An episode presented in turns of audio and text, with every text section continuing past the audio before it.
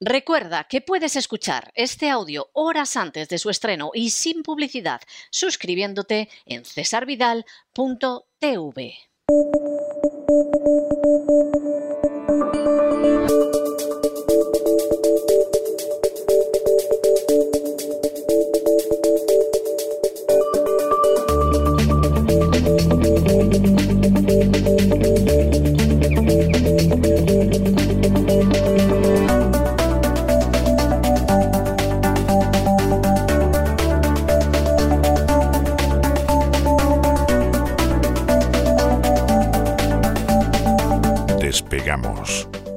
Lorenzo Ramírez. Corremos raudos y veloces hacia nuestro avión, atravesamos el umbral, nos tiramos en plancha sobre los asientos, nos abrochamos los cinturones,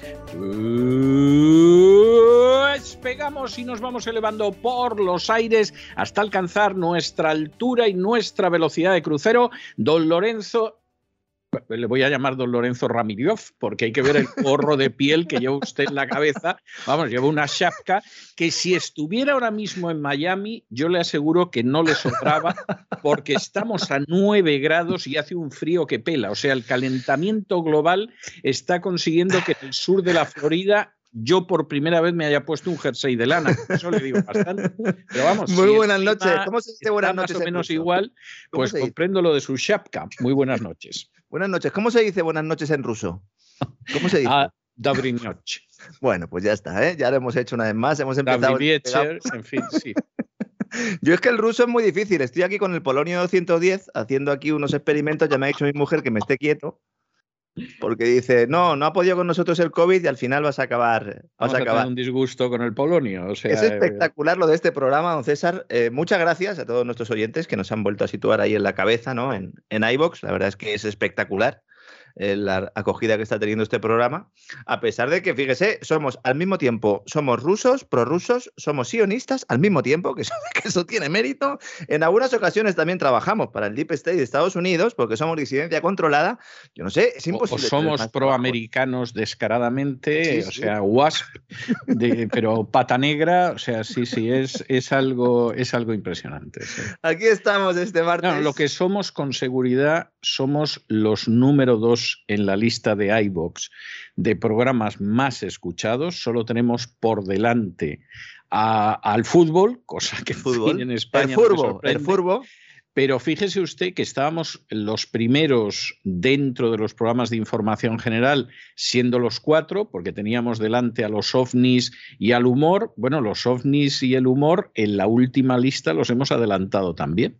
Solo tenemos delante el fútbol, lo cual es, no voy a decir dónde están otros de otras emisoras, porque en fin, eso sería, No, no haga sangre, eh, no. sería terrible, no vamos a hacer sangre, y más cuando alguno debe estar pegándose con los cuernos contra la pared. Pero, pero en cualquiera de los casos, efectivamente, la verdad es que tenemos que estar muy agradecidos a nuestros oyentes, porque la verdad es que son fieles, van en aumento, yo diría que son tremendamente entusiastas, captan hasta cuando nos copian en otros sitios y, y realmente pues se lo debemos a ello y yo tengo que decir que una parte, una ración, pero importantísima de ese éxito lo debemos al despegamos de usted, don Lorenzo, y se lo debemos al gran reseteo también de usted los fines de semana en cesarvidal.tv. Aquí Bueno. todos remamos, don César, y como siempre digo, eh, ladran, luego cabalgamos. Esto está yendo bien porque estamos eh, siendo honrados y honestos. Objetivo no es nadie. ¿Eh?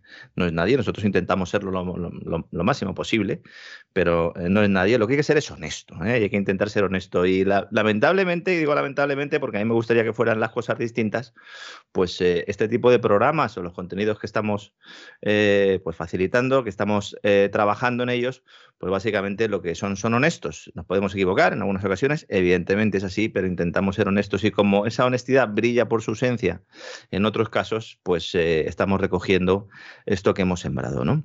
Y la verdad es que hoy tenemos un programita también interesante. Tenemos un martes eh, que confirma que va a ser una semana con mucha zozobra en el mundo económico y financiero. Hay más de uno asustado, don César. Yo no sé la que me están liando ahí en Wall Street. En los mercados bursátiles hay un follón tremendo. Ayer Bueno, hoy está viviendo un gran rebote y hay que decir que este programa lo hacemos cuando está abriendo sesión prácticamente Wall Street, con lo cual no sé cómo va a terminar. Sé cómo terminó ayer y la verdad es que eh, se produjo un gran rebote a última hora. El día empezó muy complicado, eh, fue uno de los peores días de los últimos años. Eh, se está desinflando todo esto como las colchonetas esas que usamos en la playa, don César, que se pinchan las primeras de cambio. Tanta tecnología. Muchas, sí, sí, sí, sí. Sí, yo esto no lo entiendo inteligencia artificial, 5G, y resulta que los fabricantes no son capaces de hacer colchonetas que duren más de un verano. No, es mm. que lo que quieren es que a ser posible no duren ni un verano. O sea, por favor, que no se engañe nadie, ¿no? Yo recuerdo. no es negocio. O sea, piense usted, porque esto, esto verdaderamente es terrible.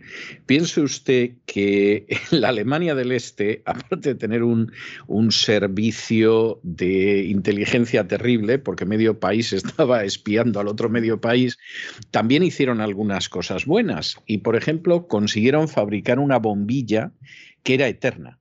Sea, la bombilla duraba toda la vida. Te comprabas la bombilla y salvo que estrellaras la bombilla contra el suelo, la bombilla duraba más de lo que duraba tu existencia.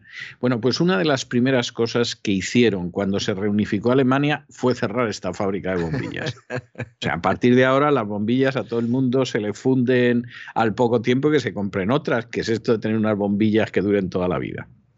Pues esto es así, igual, ¿no? Bueno, yo recuerdo que los que tenían dinero se compraban unas de esas de tela, que parece que duraban más. Allí en la Florida también supongo que se usarán, que como dice, eh, hace fresquete. Allí lo que, lo que no se lleva mucho es la tortilla de patatas y el filete empanado, ¿no? Esto no, en la playa. No, no, no, no, Esto aquí es mejor España en este sentido. Bueno, ayer Wall Street salvó los muebles al final de la sesión en una de las mayores remontadas que se recuerdan. La verdad es que fue de infarto. El Nasdaq, el índice tecnológico del que hablamos en el último programa, llegó a hundirse un 4%. La verdad es que el pánico, ayer sí que hubo pánico ¿eh? en bolsa. Igual que digo, no, zozobra y tal, no, no. Ayer hubo pánico en Europa. los pánico, en el supermercado, sí. en Europa, ventas compulsivas. ¿eh? Claro, con el cambio horario, cuando aquí estamos cerrando, allí está prácticamente arrancando el asunto. Y en Estados Unidos no llegó la sangre al río porque por la tarde se produjo la remontada. Como dijimos ayer, los dos elementos que explican esto fundamentalmente, los dos elementos estructurales son la crisis de Ucrania, la subida de tipos de la Reserva Federal, ¿no? Pero estos son los elementos que pinchan la colchoneta, es decir, esto es, al final es un tema pues, que sucede ahora mismo y si no, pues habrá otra cuestión en el futuro, ¿no? Una vez que ha sido inflada, no ya a pleno pulmón, sino con una bomba de esas que meten más aire de lo que la goma del juguete pueda aguantar, ¿no? Y esta bomba, pues ha sido la política monetaria pre y post pandémica, ¿no? Wall Street Journal publicaba en su edición del lunes, ayer, un artículo muy interesante que exponía, lo hacía con lenguaje críptico y digo, esto se lo tengo que llevar a nuestros oyentes al despegamos, se lo voy a traducir un poco, porque me parece muy interesante que Wall Street Journal esté dando este mensaje. Decía Wall Street Journal, los inversores están huyendo de todo. Madre mía, para que el Wall Street Journal lance un mensaje de este tipo. Normalmente suelen pedir tranquilidad, ¿no? Suelen decir qué está pasando. ¿Qué, está sucediendo? ¿Se quiere provocar o se quiere aprovechar estas circunstancias para generar caídas y que luego algunos compren baratito ¿eh? y que los pequeños inversores se queden fuera? Esto huele que apesta. Huele a manipulación de mercado que apesta. Es cierto que las tecnológicas, las criptodivisas cayeron, ayer lo comentamos, están sufriendo, pero otros sectores también. ¿Por qué se produce de alguna manera esta pérdida de confianza? Porque el suelo artificial sobre el que se ponían las escaleras para subir al cielo de la renta variable, el mercado de bonos, está dando unos síntomas pues de que se está resquebrajando este suelo. ¿no? Este pilar que sostenía los crecimientos, sobre todo en las apuestas más especulativas, se está rompiendo. ¿Y cómo sabemos esto? Pues porque cuando vemos aumentar el rendimiento de los bonos, de la deuda, es que viene el fin de fiesta.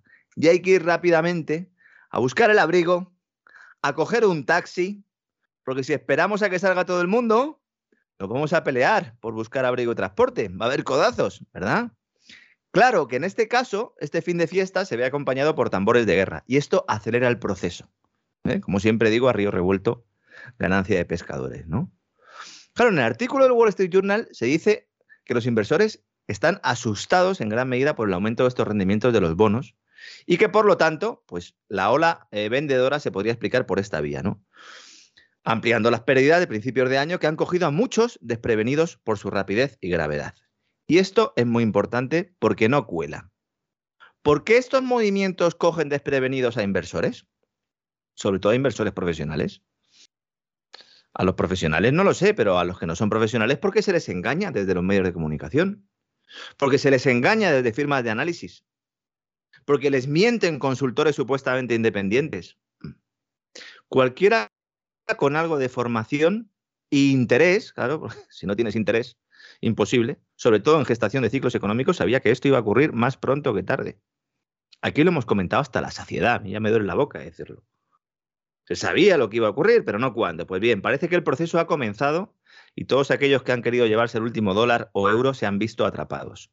Cuidado, porque en la bolsa los mercados se mueven en buena medida a través de elementos que no tienen nada que ver con oferta y demanda, que no tienen nada que ver con mercado. Yo entiendo que esto sea complicado para mucha gente de entender, pero los mercados, lo siento mucho, están manipulados. Zero Hedge, que es una web eh, que tiene información interesante, unas veces más interesante que otras, esta mañana daba una de las claves que explicaría lo que pasó ayer, ¿no? ¿Por qué de repente hay un giro al alza en la bolsa y de repente lo que era pánico vendedor se convierte en fiebre compradora en cuestión de minutos? Bueno, porque hay un misterioso inversor que inició este rebote y lo hizo con ventas masivas de puts. ¿Qué es esto de los puts? Una opción put es un derecho a vender. Entonces, interesa comprarla cuando uno espera que se vayan a producir caídas, ¿no? Y al revés, interesa venderla cuando se prevén subidas. Bueno, pues una de estas ballenas, de estos grandes inversores, que no se sabe quién es, genera un movimiento de mercado contrario precisamente al de caídas, ¿no? Inicia el proceso para provocar esta subida. Y entonces, todos los inversores que estaban cortos, o buena parte de ellos, cortos, es decir, que habían invertido esperando una caída, cierran esas posiciones cortas. Y esto genera frenesí de compras de acciones. Ayer fue uno de los días de la historia de los últimos tiempos con más cierres de cortos, en menos tiempo. Esto es una manipulación de libro. De libro. Entonces, cuidado, porque ahora sí que es peligroso estar en bolsa. Estoy hablando de bolsa americana, ¿eh? porque el IBEX es lo que es. Lo que sucede en Estados Unidos, pues aquí ¿eh? le ponemos un lacito y recibimos, y el, IBEX está catatónico y va a seguir catatónico. Pues alguno a lo mejor gana un poco de dinerito con su telefónica, cuando CaixaBank vuelve a apostar por la compañía o cuando eh, hay determinado periódico ¿no? que saca un reportaje pagado efectivamente por la empresa del IBEX de turno. ¿no?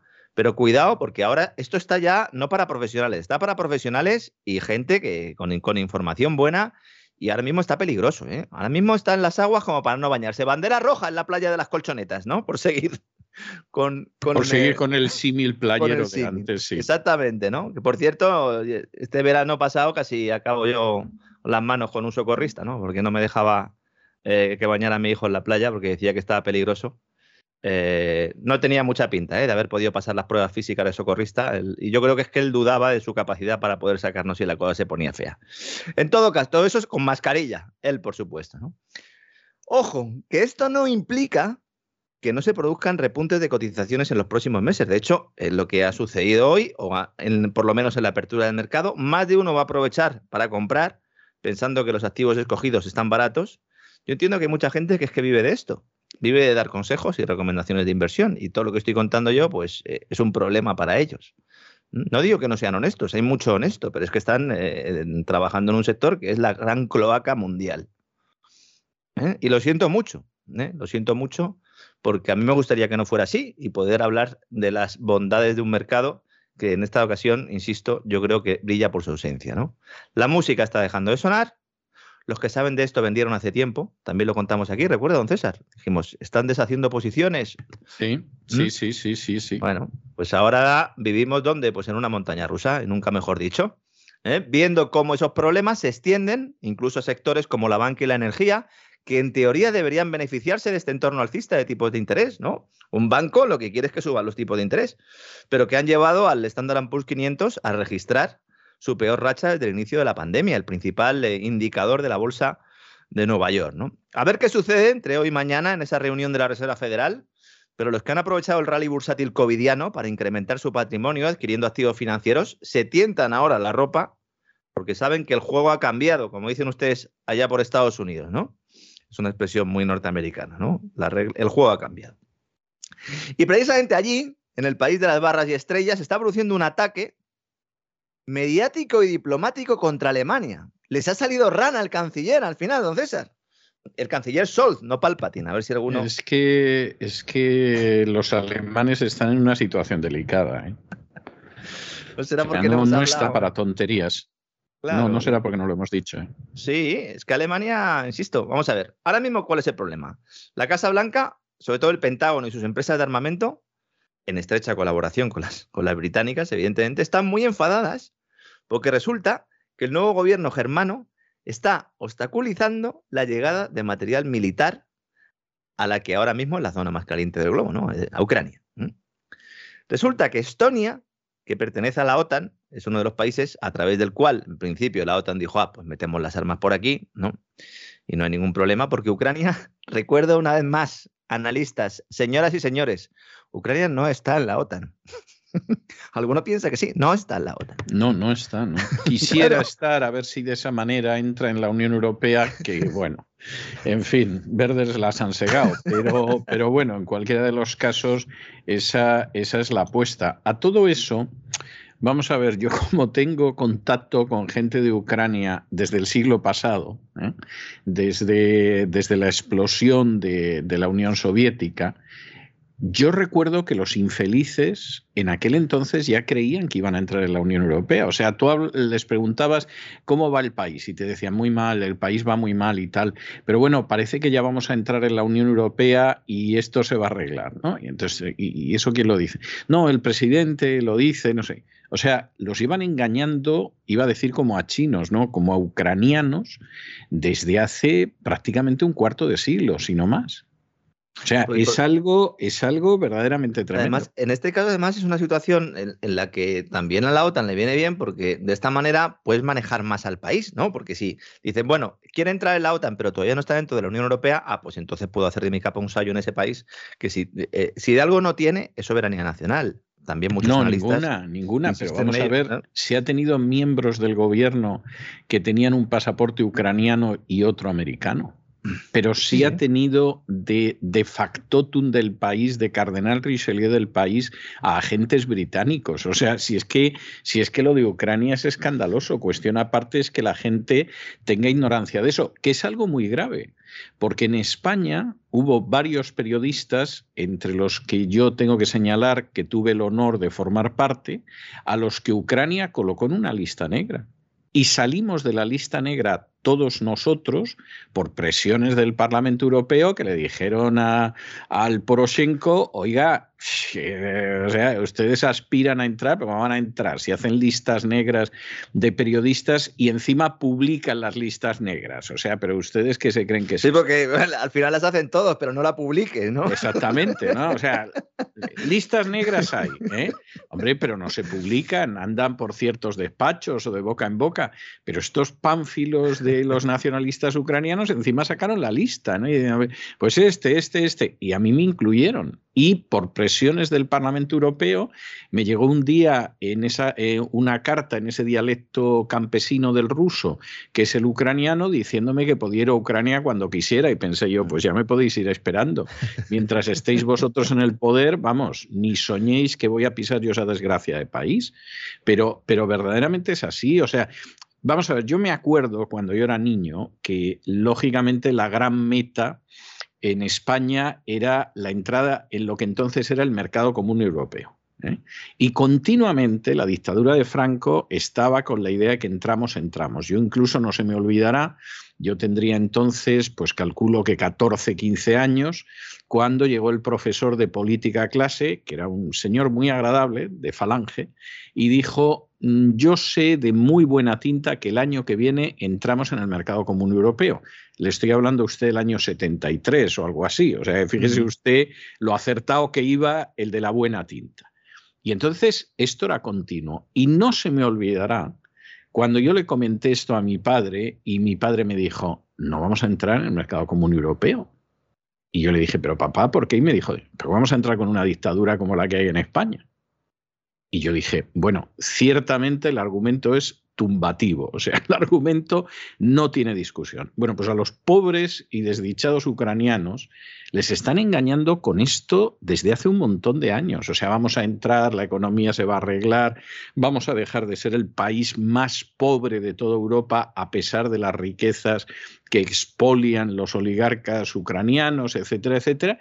Y la gente, bueno, pues algunos se lo creen y otros se van a trabajar a Polonia ya. O sea, no, hay, multitud de ucranianos que van a trabajar a Polonia, a veces por lo menos una parte del año, se vienen con los euros y con eso van tirando. O sea, esa, esa es la, la realidad. Pero claro, usted imagínese un país cuya perspectiva más atractiva es irse a trabajar a Polonia. Es que sí, es, sí, que es algo que, que vamos, es, eh, eh, es, para llorar. O sea, es, es que cuando los polacos van a España a buscar trabajo, ¿no? Y se hacen con el monopolio de los rodapiés en Madrid. O sea, o cosas de este tipo. Es que es, que es algo tremendo. Entonces le engañas a la gente y en un momento determinado le dices, bueno, pues, pues resulta que vamos a entrar en, en la NATO y entonces ya con eso entramos en la Unión Europea. Pues si es mentira, si en la Unión Europea no podéis entrar, y menos como está ahora la Unión Europea. No, y que además el, el, el, papel ahí de Ucrania es solo ser un, un mártir. Es Ahora, que ahora, no se han, o sea, no se han dado eh, cuenta, porque es que los van a dejar los dos tirados eh, cuando, cuando sea el momento. Es que, claro, dicen, no es que salgo de un paraguas para meterme en otro, no, es que el otro paraguas tiene agujeros. ¿eh? Pues resulta que Estonia, ¿eh? Eh, que sí pertenece a la OTAN, pues es el elegido para meter armas en Ucrania, ¿no? Pero Alemania dice que las suyas no van a ser enviadas y, que, y a diferencia de Estados Unidos, Gran Bretaña, Polonia también y el grupo de países, eh, los sospechosos habituales de armar el lío en la zona, pues resulta que Berlín ha dicho que no autoriza a ningún país a enviar artillería a Ucrania, artillería que haya sido creada o diseñada por empresas alemanas. Claro, teniendo Claro. en cuenta que Alemania es uno de los principales actores en el mercado de venta de armas mundial, se ha liado, eh, eh, valga la redundancia, la mundial, Gran Bretaña está desviando vuelos para no pasar por el espacio aéreo, aéreo alemán, porque no se lo permiten directamente. El Ministerio de Defensa británico eh, no ha querido entrar un poco en esta polémica diciendo que sí, que efectivamente que, que, están desviándose, pero que no le han pedido expresamente a Alemania permiso y que, este, y que Alemania se lo haya negado, sino simplemente que no se lo han preguntado básicamente porque no quieren ponerles en la tesitura de tener que conceder o rechazar la solicitud. Hombre, se nos, claro, está, claro, claro. se nos está hablando de que hay un bloque o que hay dos bloques y no hay dos bloques. Hay muchos intereses aquí. Más allá de la importancia que pueda tener este hecho a la hora de armar hasta los dientes a los ucranianos, que es poca porque el ejército ucraniano hace ya mucho tiempo que dejó de ser un país soberano, bueno, eh, solo hace falta ver las imágenes, ¿no? No es incapaz ya de, de, de saber eh, si, si, los militares ucranianos son ucranianos o si hablan inglés. Lo relevante aquí es que esto ha sido visto por Estados Unidos y Reino Unido como una afrenta no solo en esta crisis, sino respecto a futuras que se produzcan en Europa. Y hay artículos hoy mismo en la prensa norteamericana diciendo que Alemania es un socio del que no, uno no se puede fiar. Bueno, pero esto fundamentalmente porque de pronto no están en absoluto por, por, la labor de que les metan en un follón que les perjudica. Es que, vamos a ver, aquí, aquí hay una serie de realidades que se pueden negar y que la propaganda insiste en negar, pero que no, es que no se pueden ocultar ya más tiempo. Es decir, una cosa son los intereses de la NATO, que se ha dedicado a invadir, países en África y en Asia, etcétera, que, no tienen nada que ver con el escenario europeo. Y otra cosa muy distinta son los intereses de la Unión Europea. Y otra cosa también distinta, aunque sea lamentable, son los intereses de cada nación europea. Y evidentemente, en el caso de España, por ejemplo, sus intereses son defender la frontera sur, que por cierto la NATO no le va a defender, porque no va a defender ni Ceuta, ni Melilla, ni las Canarias. Aunque muchos digan, bueno, es el espacio insular al norte. No van a defender las Canarias, no van a defender Ceuta y Melilla, como no defendieron Perejil en su día. O sea, en el caso de España, sus intereses geoestratégicos que están en frenar a un Marruecos en expansión no pasan por la NATO. Es muy triste, pero es así. Y claro, que España sea uno de los pocos países, porque nadie quiere mandar tropas a la zona, que Oye, sea uno de los pocos países y... que, que, decida que va a mandar aviones a Bulgaria, gran relación de España históricamente, y dos fragatas más al Mar Negro, vamos. Oye, encima, qué, y encima Biden ha pasado de España completamente en su ronda de contactos para el tema de Ucrania. Naturalmente. Eh, eso sí ha tenido tiempo para, para llamar Son of a Beach, ¿verdad? Un periodista que le preguntaba sobre la inflación. No sé si ha visto usted las imágenes. He visto las imágenes propias de Biden, que es además muy dado a utilizar ese calificativo. Yo no sé si en realidad se lo llamaba al periodista o es como si hubiera dicho Joe Biden. ¿Eh? O sea, yo, o sea, como si hubiera dado al final su nombre como rúbrica, tengo la duda. ¿eh? Yo creo que no, ¿eh? Yo creo que no. Lo he escuchado varias veces y dice, el periodista. dice inflación, un riesgo, eh, un activo, dice estúpido son of a bitch, stupid son of a bitch, estúpido hijo de puta, básicamente es lo que ha dicho hijo el presidente. De perra, sí, hijo de perra. Sí, sí, sí. sí. Pues, además, eh, porque era un acto en el que no se estaba hablando de economía y entonces, además a los periodistas ni siquiera se les había dado micrófono. Eh, Joe Biden sin mascarilla, los periodistas con mascarilla, preguntan a viva voz, oiga, eh, ¿no considera usted un problema la inflación? Y entonces le llama hijo de perra. Es, imagínese, imagínese a Donald Trump, imagínese a Putin. si, esto, si esto lo hace Donald Trump, vamos, no quiero pensar lo que hubiéramos visto, pero vamos, urbi et orbe. Pero vamos a ver, esta es una expresión además muy típica de Biden. Yo no se me olvidará nunca un vídeo maravilloso en que en público contaba cómo eh, un fiscal ucraniano había decidido investigar Burisma, que era la empresa en la que había colocado a su niño vicioso Joe Biden. ¿eh? Y entonces dice, bueno, y estaba en esta historia, y entonces yo llamé al presidente de Ucrania y le dije, oye, o paras a este son of bitch o no os pasamos la ayuda que os íbamos a pasar. Entonces, evidentemente, el fiscal ucraniano, que luego lo fue contando por media Europa, pues evidentemente le dijeron, se acabó de investigar a Burisma porque ahí trabaja el hijo vicioso de Biden. Y esa, y esa es la, tristísima realidad. Máximo responsable de la mayor compañía de gas de Ucrania. Sí, sí.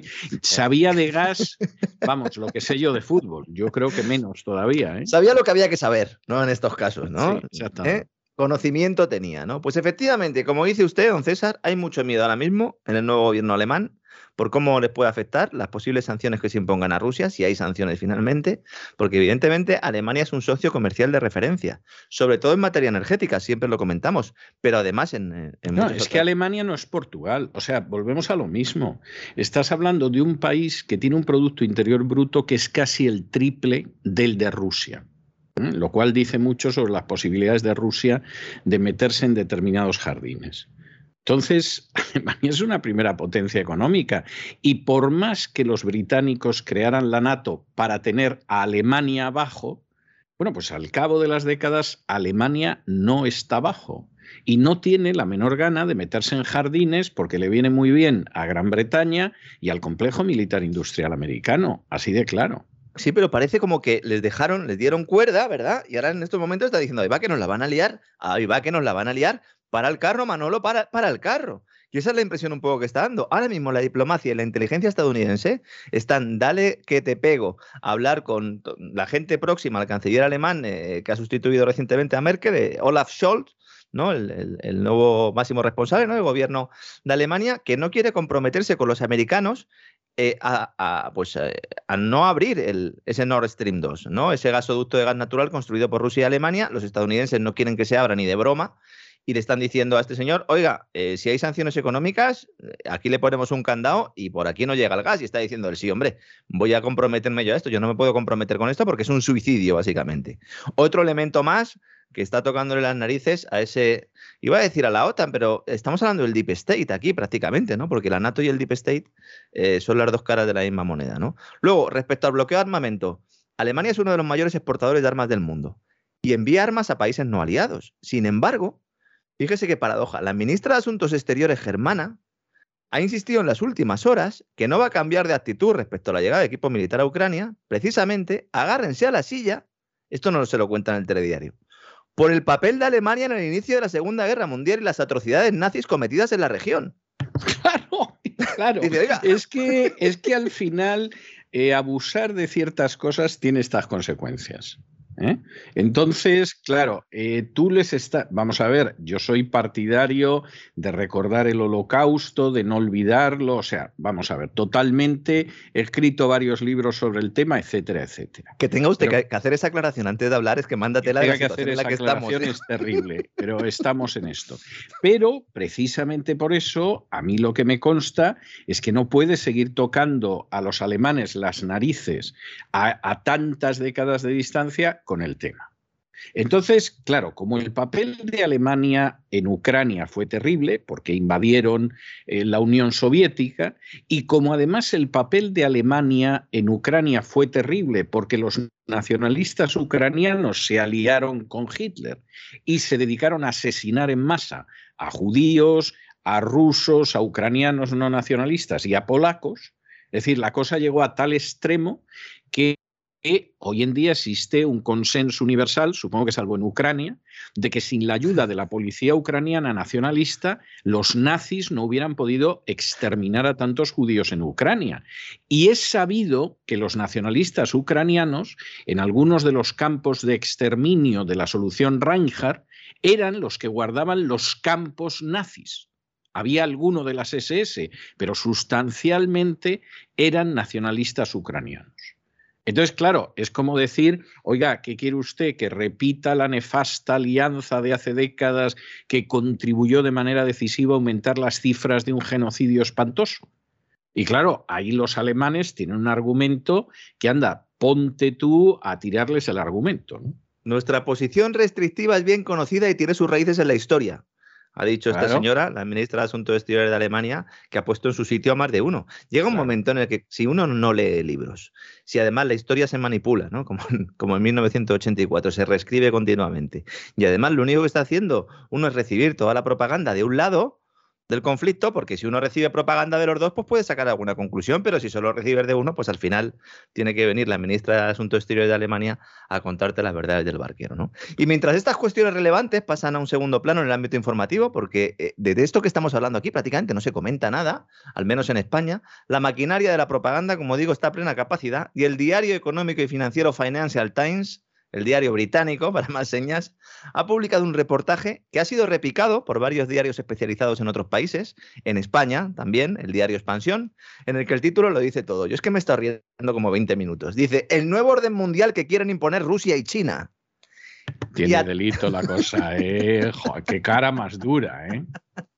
Y dice el subtítulo, para Moscú y Pekín, la crisis de Ucrania es parte de una lucha para reducir el poder estadounidense y hacer del mundo un lugar seguro para los autócratas. Es maravilloso. Esto es una serie de Netflix ya, por favor. que hagan una serie ya, por favor. Sí, sí, sí, ¿Mm? porque, bueno, harán, bueno, algún documental han hecho ya en Netflix, o sea, mintiendo como bellacos, ¿no? No es nada nuevo, pero claro, esto es fantástico. O sea, que la gente del gran reseteo acuse, acuse a los de la acera de enfrente sin segundas lo de la acera de enfrente, eh, precisamente por de crear un nuevo orden mundial, es que dices, bueno, bueno, esto es lo de dijo la sartén al cazo, no metid negra, ¿no? O sea, es, algo tremendo. Yo de verdad no sé cómo amar de uno. Sí, ¿eh? sí, es que yo no, sé cómo amar de uno no se le cae la cara de vergüenza. Hicimos un programa en el Gran Reseteo hace unos meses, voy a ir ya preparando al personal, he ido a mirarlo a la hemeroteca porque quería citarlo con precisión, 10 de abril de 2021, titulado Biden agita el avispero de Ucrania e inicia una nueva guerra. Abril de 2021. Insisto, que no tenemos bola de cristal, que lo único que cogimos fue los datos y los expusimos porque era evidente lo que iba a pasar, ¿no? Programa que recomiendo que vuelvan a ver nuestros suscriptores de cesarvidal.tv porque no solo les va a ayudar a entender lo que está pasando, sino que les va a servir de complemento para próximos programas que estamos preparando sobre sobre estas cuestiones, ¿no? Pero lo que está claro, hasta para los que no vieron eh, ese contenido, es que el interés de Rusia en Ucrania no tiene nada que ver con reducir el poder estadounidense y hacer del mundo un lugar seguro para los autócratas. Lo que pretende en estos momentos es limitar la expansión y la presencia de la OTAN en la puerta de su casa. El nuevo orden se está imponiendo desde despachos en los que se habla inglés. Me ha hecho mucha gracia lo de Financial Times, ¿no? Luego no es extraño ni casual que se use este término, lo de nuevo orden mundial, New World Order, ¿no? El diario El País, uno de los principales voceros de este nuevo orden mundial, del de verdad, usó el mismo término el pasado 15 de enero en un artículo titulado Europa campo de batalla en la lucha por un nuevo orden mundial. Esto es propaganda, porque todo el mundo escribe lo mismo. El ABC también. 24 de agosto de 2021. Fueron primeros. Ellos tienen línea directa con, ¿verdad? Con el MI5. Londres, sí. sí Claro. sí, sí. Noticias sobre Afganistán. También nos decía que era clave para el nuevo orden mundial. Pero ojo, porque en el artículo de Financial Times ya no se habla de nuevo orden mundial. ¿eh? El término nuevo orden mundial se hizo muy popular cuando George Bush padre lo usó en inglés. New World Order, conocido también por las siglas NWO. Se trata de una cuestión que ha servido a informadores disidentes, a desinformadores de todo pelaje para vivir del cuento, fundamentalmente, para expresar teorías de todo tipo, la mayoría completamente falsas. En algunas ocasiones algunos investigadores han acercado algunas realidades y verdades que son muy oscuras. No voy a hablar ahora de esto porque no sé el sitio ni el lugar, pero lo que sí quiero decir es que ahora el término ha cambiado, don César. Ya no es New World Order, ahora es New Global Order. Nuevo orden global. Y así aparece en Financial Times. Nada es casualidad. Global. Globalista. Hombre, No, nada, nada es casualidad. Usted sabe que Franklin Delano Roosevelt decía, en política la casualidad no existe. Y cuando aparece, ha sido cuidadosamente preparada. Pues ahí lo tienen, efectivamente. Entonces, a partir de es New Global Order. Los malos son los chinos y los rusos, que son muy malos, y los demás, eso sí, somos muy buenos. ¿eh? Yo, de verdad, el discurso este maniqueísta, al que, al que no le chirría algo en su cabeza, es que tiene que hacérselo mirar. ¿Eh? Porque ni unos son muy buenos, ni los otros son tan malos. ¿eh? A lo mejor hay grises. ¿eh? Bueno, grises habrá para alguno también en el espacio. Para nosotros, de momento, no los hemos visto. Entonces, el rotativo británico destaca que la alianza chino-rusa se va a reforzar el próximo 4 de febrero, y esto sí es interesante, porque estamos aquí hablando de todo esto, pero es que los Juegos Olímpicos empiezan ya. Entonces, el 4 de febrero va a viajar Putin a Pekín. Claro, imagínese la que, la que van a montar los medios, los Juegos Olímpicos, los más polémicos de la O historia. sea, va a los. Juegos Olímpicos mientras invade Ucrania. O Claro, sea, Tremendo. es que, es que es de estas cosas que dices, anda, que los que se inventan determinadas cuestiones propagandísticas a veces se lucen, ¿eh? Bueno, es que hay una, hay una cumbre, además, eh, bueno, eh, eh, lo que planteaban, ¿no? El, el- lo que se ha planteado mucho, estos Juegos Olímpicos son los más polémicos de la historia, o de la historia reciente, porque bueno, es que en algunos ha habido incluso atentados, no me voy a referir a eso, pero es que tienen el veto de Estados Unidos, que dice que sí, que va a mandar en principio a los, a los, a los jugadores, a los, a los deportistas, pero que representantes políticos no van, ¿no? Putin confirmó el pasado diciembre que sí iba a ir a la inauguración de los Juegos Olímpicos de Pekín. Financial Times también lo menciona directamente y dice que ahí va a ser donde de alguna manera se va a configurar este New Global Order, ¿no? Como si necesitaran este tipo de eventos para ello, ¿no? Pero este artículo, que como digo no es casual, está muy bien enfocado por la inteligencia británica porque está diseñado y por eso se ha repicado en otros medios europeos para tapar el papel de la OTAN en el golpe de Estado de la plaza de Maidán. Se acusa a Rusia y China de estar provocando las fuerzas occidentales y se critica que esta alianza entre Putin y Xi Jinping se haya forjado gracias a las llamadas revoluciones de colores. Fíjese. O sea, al final, o sea, te dan una patada en la espinilla Mm. y la culpa es tuya que te han dado la patada en la espinilla porque, claro, te has hecho amigo de otro niño, a ver si la próxima vez no te pegan la patada en la entrepierna. O sea, es algo, es algo tremendo. O sea, vamos a ver, lo que sucede que en el fondo aquí hay un elemento de verdad. Las revoluciones de colores han sido una vergüenza, han sido una gran mentira. Sí, pero ¿quién las ha promovido? Exactamente, se han, se han presentado como revoluciones populares y ahora se dan cuenta de que semejante maldad, que es de lo más asqueroso y de lo más sucio que ha sucedido en este siglo, igual que las primaveras árabes, el resultado que ha tenido, pues es que Rusia no se fía de nosotros, con toda la razón del mundo, y Evidentemente. eso la ha llevado a acercarse a China. O sea, tú conviertes en un acto de maldad la consecuencia de tu estupidez y de tu iniquidad. Entonces, claro, como decir, llegaba a casa borracho, le pegaba un palizón a su mujer todos los Sí. días. Resulta que se ha liado con el vecino del segundo. Hombre, o sea, ¿y usted qué esperaba? Lo raro es que aprovechando el sueño no le haya pegado con la, con la lamparilla de noche en la cabeza. O sea, es que es algo tremendo, ¿no? Es que además, fíjese, las tres cosas que cita el artículo son mm, tres elementos eh, o tres hitos en los cuales está presente el Estado profundo, está presente la NATO. La plaza de Maidán, eh, hablamos de ello y volveremos a hablar. Provocar a las fuerzas occidentales, ¿no? ¿Quién está provocando a quién aquí, no? Habría que dejarlo claro. Y luego, sobre todo, esas llamadas revoluciones de colores, que, bueno, ¿quién estuvo detrás de estas revoluciones? Angloparlantes también, alguno de origen húngaro, eso sí, ¿no? Y al final del texto... No, estaba Soros y además la gente de Soros, como ya se ha captado en público de haber estado, pues hombre, no estamos tampoco descubriendo nada. Cuando lo empezamos a decir, podía ser un descubrimiento. A estas alturas presumen hasta de ello. Y los francotiradores, pues muchos de ellos eran británicos. O sea, si siempre que hay muertos por francotiradores, yo no sé qué pasa que hay algún británico. Es de estas cosas llamativas, ¿no? Vamos a, vamos a dar información sobre esto y sobre lo que ha pasado realmente en Kazajstán en, próximos programas. Kazajistán, perdón. Esto de leer en inglés al final, porque yo leo más en inglés que en ruso. No sé si eso también me convierte en un agente de la CIA o de la NSA, ¿no? Bueno, al final del texto se llega a plantear que Rusia y China quieren una gran guerra para imponer su nuevo orden global, que es que aquí ya a mí sí que me han dado carcajadas. Vamos a ver, el plan de China se basa en extender y en completar la nueva ruta de la seda usando el comercio y la tecnología como elementos colonizadores. Apúntenselo, grábenselo, háganse un tatuaje en la espalda. Por favor. Lo que quieren es que el mundo necesite sus infraestructuras físicas y digitales. Un proyecto en el que Rusia es clave, evidentemente, por su situación geográfica y por su oposición a la OTAN, su potencia compradora, la de China, también pues eh, la importancia de Rusia en el mercado de, los, de la energía, fundamentalmente hidrocarburos, no, pues ahí tenemos eso. Ahí las armas brillan por su ausencia. Rusia se ha metido en algún que otro follón, también podríamos eh, discutir, ¿no? Si defendiendo o atacando, pero el caso de China es evidente. Si alguien necesita una guerra ahora para tapar sus vergüenzas políticas y económicas, es Occidente. Pero claro, ¿eso cómo lo va a decir Financial Times? Voy a terminar planteando los tres escenarios posibles que están. Voy a intentar hacer todos los días un, breve comentario sobre eh, qué espera el mundo del dinero sobre este conflicto, porque me parece interesante. Hay tres escenarios posibles que van desde una pacificación mediante diplomacia, pasando por una invasión light desde este y sur, invasión, algunos podrían decir que es una secesión, que no es una invasión.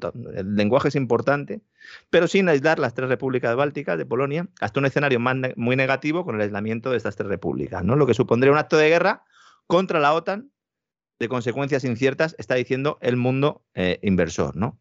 Lo razonable. yo a mí eso me parece disparatado. Es decir, pensar que Rusia va a ir a por las repúblicas del Báltico, que por cierto se portaron muy cochinamente cuando cayó la Unión Soviética, todo hay que decirlo. Hubo gente a la que le dijeron que tenía 24 horas para hacer las maletas y salir del país, ¿eh? que seguramente sería lo que pasaría en las Vascongadas, en algunos pueblos, si llegaran a ser independientes. Pero no, no, sinceramente creo que es así, pero quiero decir que con todo y con eso no creo que tengan el menor interés en las repúblicas del Báltico, que por cierto, el principal socio comercial que tienen es Rusia. Claro, Claro. O sea, además eso. o sea, aquí jugando a somos de la OTAN, somos los mejores, pero luego el principal socio comercial es Rusia, como pasaría con una Cataluña independiente que Pero como hay que calentar. exacto, a que nos hemos liberado de España, eh, a Giberat y tal y cual, pero luego venderían sobre todo sus productos de bastante mediocre calidad al resto de España. O sea, esto, esto es que además lo tenemos muy, muy cerca en términos conceptuales, ¿no? Entonces, vamos, eso por ese lado. Polonia, vamos, no tiene otra cosa que hacer Rusia que, que entrar en Polonia y, y todo lo demás, ¿no? Y en Ucrania, vamos, es que. pero es que Ucrania ya se les queda pequeño, don César, se les queda pequeño. Entonces, como se les queda pequeño y es evidente que Ucrania no puede eh, por sí sola eh, justificar ¿no? todo lo que está ocurriendo. No, pues claro, tiene que ser media Europa. o sea, van a llegar los cosacos a brevar sus caballos al Sena en París, como pasó en la época de Napoleón, ¿no? El, el, gran temor, la llegada de los cosacos a París, ¿no? Como si no hubieran llegado otros pueblos y en peores condiciones. Pero quiero decir que, vamos a ver, de entre los bulos que están saliendo en la prensa en los últimos días, uno es que los rusos ya tienen decidido quién va a ser el presidente de Ucrania, que es un tipo que vive en Ucrania y no se mete con nadie. Entonces ya ha aparecido en un par de entrevistas diciendo Que no, que, no. vamos, ni piensa en ser presidente de Ucrania, ni cosa por el estilo, o sea, pero ¿qué está, qué está usted diciendo? ¿no? Entonces esto es como si de pronto a mí me llaman del programa de Risto Mejide porque corren rumores de que en España va a caer el régimen y voy a ser el presidente de la Tercera República, ¿no? Y entonces tengo que decir, oiga, ¿qué se toman Risto Mejide y su equipo para que se les ocurran estas cosas? sí, sí, sí. es, que, es que esto es un disparate, ¿no? Eh, bueno, sí, sí, es que además el tipo este, supongo que se refiere a Eugeni Muraev, está bajo sanciones de Moscú. Es, que, es que además, además, dice no es que vais a poner aquí a un, a, un presidente ruso, pero oiga, si, si tiene sanciones de Rusia este, este hombre, es un exdiputado ucraniano que es el que ha puesto Londres eh, como uno de los imaginarios candidatos a ser líder prorruso en Kiev. Recordemos, es Londres quien está sacando esta información, ¿no? Fíjese, el grupo... Esto, esto es que me lo ha puesto usted, que tengo que, aprovechar que me centra el balón, ¿no? esto es como si a mí me llaman de pronto de un periódico, el ABC, por ejemplo, ¿no? por ejemplo. Y me dice, ¿es cierto los rumores que hay de que va a ser usted ministro de Hacienda? Digo, pues hombre, tengo yo una situación ahora mismo en los tribunales con el Ministerio de Hacienda y la agencia tributaria y tal, que lo hace un pelín inverosímil, ¿eh? o sea, eso me parece que es un disparate lo que usted dice. No, es que pensamos que sí, pues, pues mire usted, no sé qué se fuman en esa redacción, ¿no? Y con esto igual, es decir, un tipo que además tiene problemas con Moscú. Pues está huido. Si su familia claro, los pues, activos en Rusia. Pues ahí vamos. Y resulta que es en el que está pensando Rusia. Vamos a ver, como esto al final se trata de intoxicar y nadie sabe lo que pasa en Ucrania, ni lo localizarían en un mapa siquiera, pues tú escoges un nombre ahí al azar. Este, este es el que piensan los rusos que, efectivamente podría ser el presidente prorruso de Ucrania. Y luego todos los cabezas huecas de las tertulias, que, saben menos todavía que el que ha lanzado la intoxicación, te dicen con un tono campanudo en una tertulia, sí, porque este, este es un personaje cercano a Putin y es en el que están pensando para presidente de Ucrania y es para decirle, oye, no estaría mal que de vez en cuando leyeras algún libro, ¿no? Pero incluso te enteraras de lo que opinas, porque no tienes ni idea de lo que estás diciendo, estás rebuznando. Y, y realmente esa es la situación, claro. Nosotros porque nos lo tomamos por el lado cómico, no pasa igual que cuando a mí de pronto me dicen, bueno, Navalny, que es el principal opositor a Putin, y tengo que decirle, pero usted, Navalny no tiene un 3% de los votos. Ya, pero lo sacan en la portada de la revista Time. Exactamente. y el principal opositor a Putin es el Partido Comunista de Siuganov.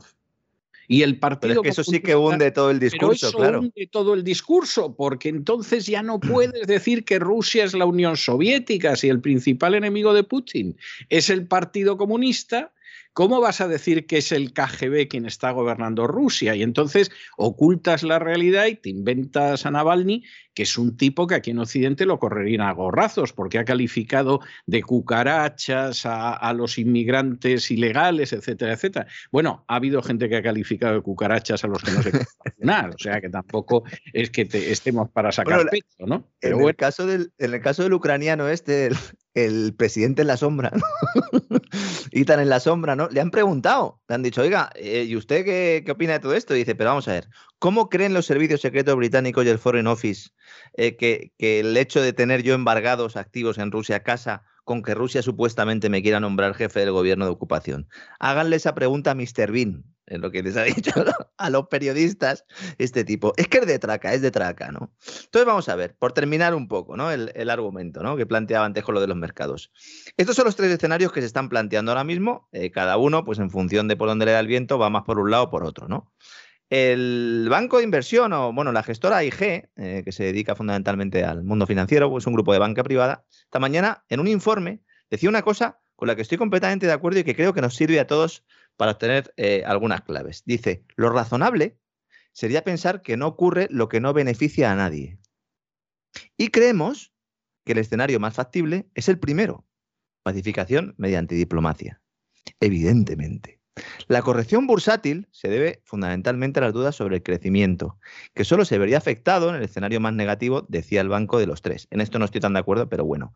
Lo razonable sería pensar que no ocurre lo que no beneficia a nadie.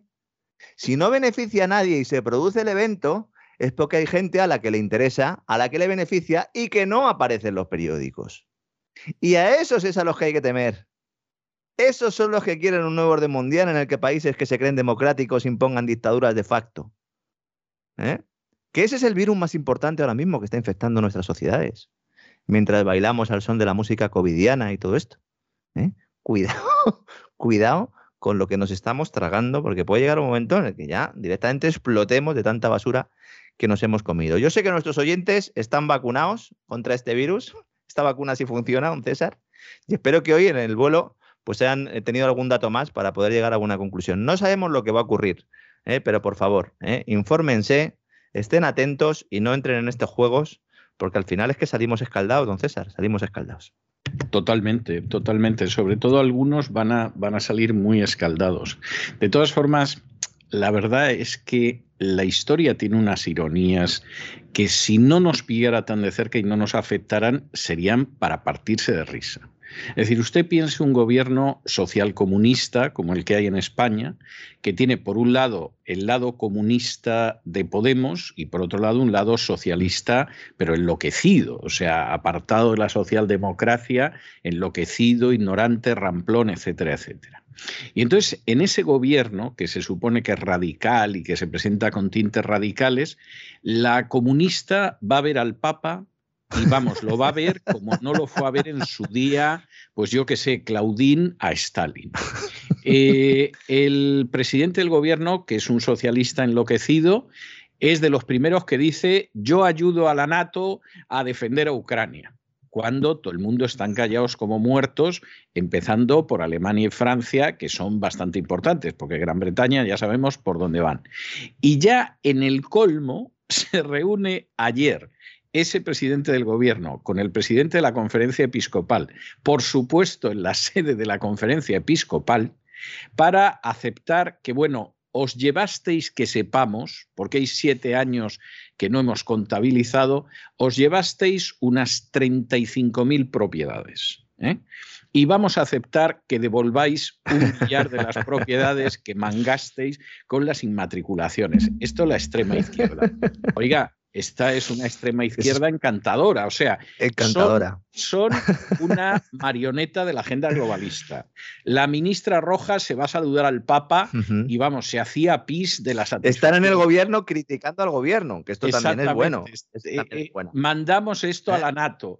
Y además les decimos, hombre, se han llevado ustedes por lo menos eh, porque dejamos aparte siete años, 35.000 inmuebles, pero bueno, con que devuelvan ustedes mil, que ya hoy, ya hoy decían que alguno está debajo de un pantano, o sea que de pronto han debido echar cálculos y han debido decir, hombre, este que hay un pantano por encima lo inmatriculamos porque íbamos inmatriculando todo lo que estaba vacío, pero nos hemos dado cuenta de que hay un pantano, este lo podemos devolver, porque ¿qué hacemos con un terreno submarino, ¿no? Con un terreno bajo las aguas, subacuático, ¿no? Entonces este lo devolvemos y tal. Y tú dices, bueno, pues si esta es la extrema izquierda, y no voy a hablar ya de cómo actúan con bancos, con compañías energéticas, etcétera, pues eh, ahora que habla de bancos compañías energéticas, según estábamos hablando, usted y yo, además lo estaba viendo por el rabillo del ojo, y digo, bueno, ya al final lo tengo que mencionar. Wall Street abre en rojo, pero en rojo, rojo burdeos. ¿eh? las caídas son notables. A ver qué pasa a lo largo de la jornada. Eh, como, bueno, pues yo no sé cuándo van a escuchar esto nuestros queridos oyentes. Mañana comentaremos un poco cuál ha sido la evolución, pero sigue el pánico, sigue el miedo. Como decía al principio, montaña rusa y paradojas tiene la vida. Y luego, pues, eh, claro, entonces, si la gente no le gusta la historia, si la gente no lee libros, pues, eh, ¿qué quiere que hagamos? Es que no podemos hacer más. Nosotros hacemos el programa, ¿verdad? Y luego que cada uno vaya tirando del hilo. Busquen, busquen por ahí en, internet sobre cositas que ha hecho la OTAN, que estarán preparados porque nosotros vamos a preparar una serie de programas en los cuales pues, vamos a, a contar todas estas cosas, don César. La OTAN, que hay que recordar, que en 1951 el que fue primer jefe militar de la OTAN, el general Eisenhower, eh, jefe de las fuerzas de la invasión de Europa en 1944, en 1951 escribía, si para dentro de una década no hemos conseguido repatriar todos los soldados americanos que hay en Europa, es que esto ha sido un fracaso. Pues fíjese. Fíjese usted lo que pensaría en pues estos momentos. No, no, la cerraron ni cuando cayó la Unión Soviética. ¿eh? no, lo primero que hicieron fue, fue, asesinar a un montón de civiles ahí en, los Balcanes, precisamente. Exactamente. Y luego, además, piense usted, porque esto es muy gordo, piense usted en la bromita de lo que ha venido después, de cómo se ha extendido. Claro, no sorprende, no sorprende que al final pues el, general Eisenhower dijera aquello de que había que cuidarse del complejo militar industrial porque podía acabar con la democracia. Si hubiera visto lo que ha sucedido en las últimas décadas, bueno, el general Eisenhower debe estar retorciéndose en su tumba, debe estar, pero, pero, pero bailando el mambo, ¿no? Con la, situación que hay, que es algo verdaderamente escalofriante. Pero bueno, bueno, pues nada, muchísimas gracias por todo, Lorenzo. Ha estado usted, documentado y brillante como siempre. y bueno, no le pido que me adelante el gran reseteo, que ya nos lo contará el viernes, pero vamos, tengo la íntima convicción de que va a ser de lo más sustancial. Vamos a trabajar en ello, como decía el otro. Un fuerte abrazo, don César. Hasta mañana. Un abrazo muy fuerte.